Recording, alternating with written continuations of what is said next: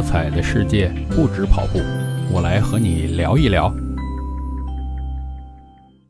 嘿，你好，我是绝对伏特加大叔，欢迎来到大叔不聊运动节目。这两天听着一个新闻，一个家庭他爸是学霸，所以呢就专门负责来教导孩子的学习，每天一对一的教这个数学。结果孩子把考试的卷子拿回来要家长签字，一看这分数四十三，这爸气得快吐血了，坚决拒绝签字。你说这个家长活的真是不容易。哎，咱们先说一个呀，家长是学霸，你不能要求孩子学习就一定好，因为这个人家遗传肯定都是要回归平均的。你要说。家长一个清华，一个北大，那这孩子还非得国内都招不下，去国外念啊？是不是？王侯将相宁有种乎？说难听点我就是学霸，我这孩子学习没那么强，怎么样呢？我没强烈要求他，他开心我也开心，是不是？还有一点，术业有专攻，您家长别想着跟老师去比，老师的专业是什么？老师的专业不是课本上那点数学、英语，中小学那个知识啊，没多难。老师的真正本事是怎么把孩子教会了。比如说，我小孩的小学的数学老师，人家本来是教英文的。哎，你觉得，哎呦，奇怪哦，这个是不是数学教的不怎么样？错，他数学教的特别好。为什么？因为这老师他觉得他对数学更有兴趣，后来提出申请转过来的。那人家的真正厉害之处是把自己能够掌握的知识再转化为学生能够掌握的，他的教学方法特别厉害，这是老师的本事。所以啊，咱要尊重专业，先从尊重老师做起。那你说这家长完全不负责吗？才不是，家长要和学校。和社会一块配合好，最最重要的是什么？是教孩子做人。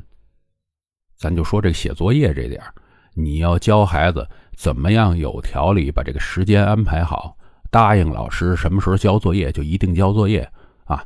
这个是很简单的其中一点。我就说，家长能把孩子做人这点教好就很了不起。还有说了，现在啊，把这个辅导班都取消了。我觉得还是有点挺可惜的成分的，因为本身呢，之所以取消这辅导班，就是因为以前是变了味儿了。以前是把学校里该学的知识提前讲了，那你课堂秩序不就乱了？真正的辅导班，在我眼里边，应该是教课外那些东西。你要不然就应该给学的特别好的孩子再去拔高。要不然就应该给学的比较差的孩子去补那个短。那现在这孩子真的跟不上课堂，还真找不着地儿去好好的学。您说请一些大学生回家来教，哎，看运气。因为啊，大学生他就算自己知识在脑子里边装着，能不能把它消化好了教给孩子是个问题，因为他不是教育专业嘛，对吧？此外，您这孩子是不是学这门学科的那块料？哎，如果大了，您还看不出来吗？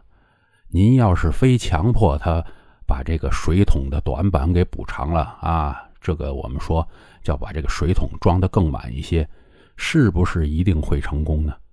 万一您孩子有个其他天分被您耽误了呢？比如说，您手里边。有一个未来奥运会的冠军，您能不能把他培养出来？咱别拿谷爱凌比，人家学习运动都好，那是很少见的。咱家长要非怀着这心，自己先变成谷爱凌他妈那样，对不对？您看看现在这个社会上啊，未必就是照着这个大多数人走的啊。念个好小学，念个好中学，念个好大学，出来当个白领就能挣得多。过得快乐，很多蓝领那挣的比白领多得多。咱们教孩子教好了，最终目的是什么？是让他幸福。说不定他当一个蓝领就很幸福呢。而且很多蓝领的工作，那也是非常非常有技术含量的，车前洗爆膜铸锻焊，咱还别说这个，有些厉害的什么泥瓦匠、电工，那人家收入相当相当好。而且您都知道，这个白领随时裁员，您像这个马斯克那头，歘一下您就拜拜了，这公司缺你一个照样运行。但是蓝领可不一样啊！您缺了这么一个人，这工程就要拖。所以现在很多蓝领那是可以跟老板商量工资的。你给不到这份钱，我今天我就不去了。您看看什么叫幸福啊？现在就把孩子眼前不这么跟一门学科赠命的这个小小幸福给他抹杀了，未来的幸福还是未知的，对吗？咱家长啊。就别想着自己去亲力亲为的去教小孩具体的学科这些东西。如果您能放手，让孩子找到学习的乐趣，他自己把成绩提升起来，这才叫一劳永逸啊！您不能一直跟着，然后当学校这个知识可能都超出您的理解的范围时候，您再看课本，一点一点啃，一点一点去备课教他吗？咱们把孩子的学习的自觉性提升起来，这比什么都强。